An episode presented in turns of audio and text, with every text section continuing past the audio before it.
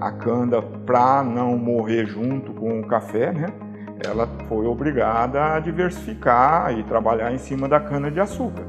É aquele negócio que eu costumo dizer, né, que para crescer ou para você ter um próprio negócio, você tem que trabalhar mais do que empregado, porque senão você nem tenta montar porque não vai dar certo.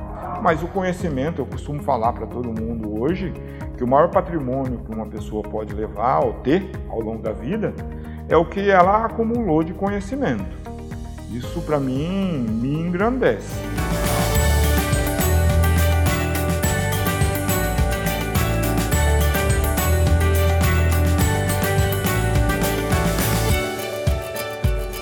Quando fala do da cana, meu pai lá junto com 20, porque toda cooperativa ela precisa de pelo menos 20 associados para fazer uma cooperativa.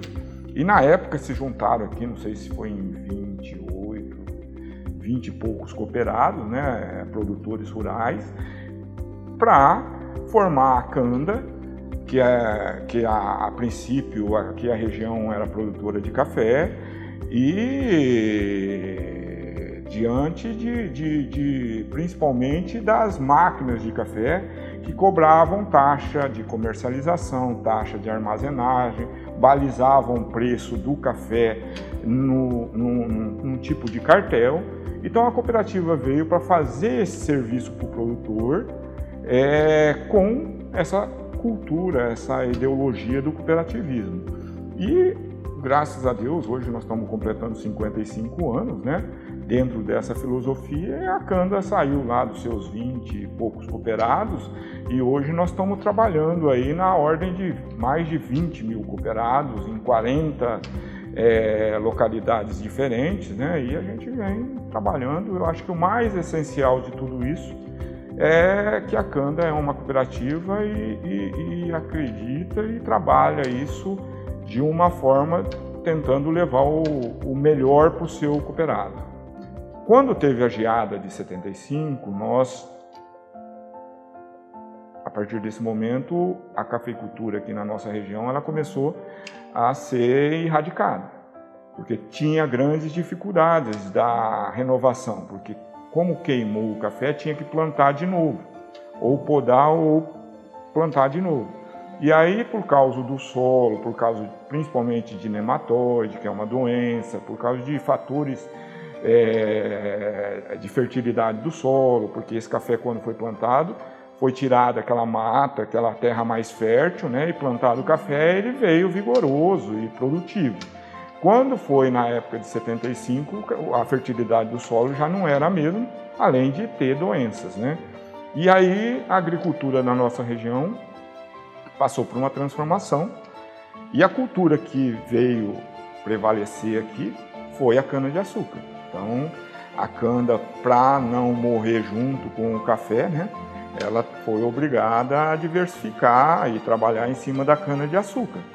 E aí a gente veio trabalhando isso ao longo, aí já vem parte da minha história, porque quando eu entrei aqui, a cana já trabalhava o principal produto dela era a cana-de-açúcar.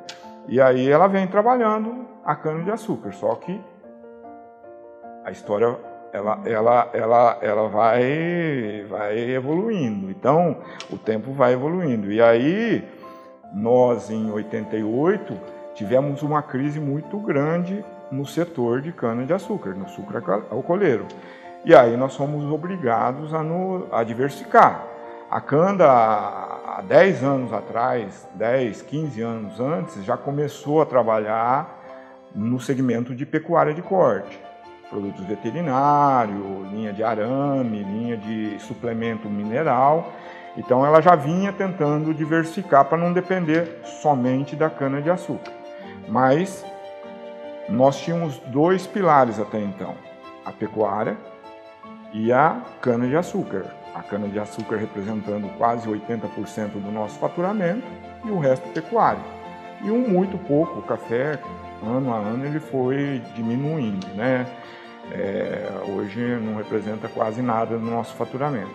Nesse é, comércio digital agora, pequenas empresas que estão surgindo aí, de repente surge do nada e tem sucesso. Por que tem sucesso? Porque ou acertaram o setor que estão que, que trabalhando, mas com certeza porque tem uma estrutura, tem uma gestão e tem um, um, um empreendedorismo muito, muito, muito maior, né? Então, a gente olha que olha para o mercado como um todo, é, vê aí, ah, dificuldade, mas tem gente que está ganhando dinheiro, em qualquer setor. Então, é, eu acho que está faltando alguma coisa. E aí, lógico que é aquele negócio que eu costumo dizer, né? Que para crescer ou para você ter um próprio negócio, você tem que trabalhar mais do que empregado, porque senão você nem tenta montar porque não vai dar certo. Então você tem que ser mais criativo, você tem que acordar mais cedo, você tem que trabalhar mais, você tem que fazer. Você tem que ser protagonista do negócio, né? Abrir um negócio não é uma coisa fácil. De repente, a coisa que a pessoa mais pensa é que ela precisa ter um certo capital, e ela de fato precisa ter um certo capital. É, só que há um detalhe do negócio, né? Então, como eu, eu, eu tinha falado anteriormente, então, hora que você, talvez o, o, a coisa que ele mais precise é entender daquele negócio que ele está pretendendo abrir. E a gente tem que ter uma, uma autocrítica muito, muito grande, muito assim, é, objetiva, é, no sentido de falar, vou abrir um, uma loja, vou abrir um, um negócio que seja, eu tenho que saber que existe, eu tenho que tá, eu tenho pelo menos que ter trabalhado nisso por um período para entender daquilo. Eu acho que o conhecimento hoje ele, apesar de que o dinheiro ou o, o capital de, de suma importância, mas hoje você abre negócio pela internet, de repente você não precisa de tanto patrimônio, né? Então, mas você precisa entender, você precisa ter aí um, um conhecimento e é difícil, porque cada negócio tem as suas particularidades, mas o conhecimento, eu costumo falar para todo mundo hoje, que o maior patrimônio que uma pessoa pode levar ou ter ao longo da vida é o que ela acumulou de conhecimento. Isso para mim me engrandece, porque de repente, só que isso se confunde, né? Porque é, por eu estar trabalhando aqui como diretor, você acaba tendo oportunidades de estar aprendendo muito sobre todas essas variáveis, todas esses, essas frentes né, de, de, de finança, de economia, de, de política, de, de lei trabalhista. Então, é, se confunde. Quando eu entrei aqui, eu tinha um, uma experiência já de mais de 10 anos que eu fui passando pela vida e aprendendo.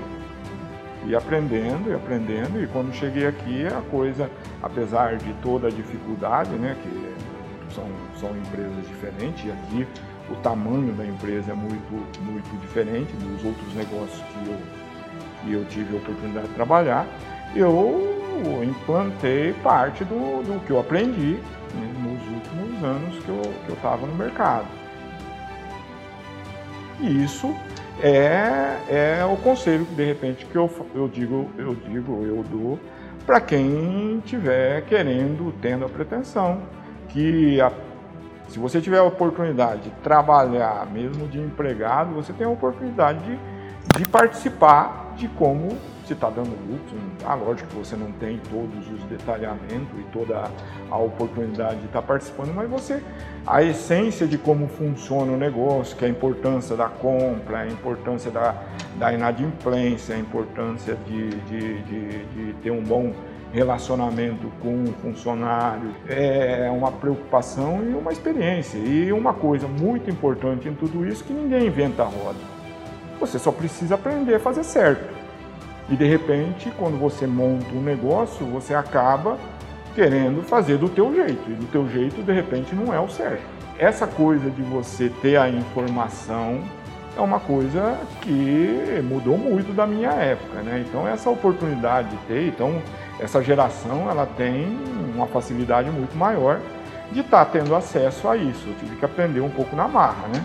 Olhando para o lado, tentando espiar no vizinho, mas hoje é um pouco mais fácil, mas tem que ter a vontade de aprender.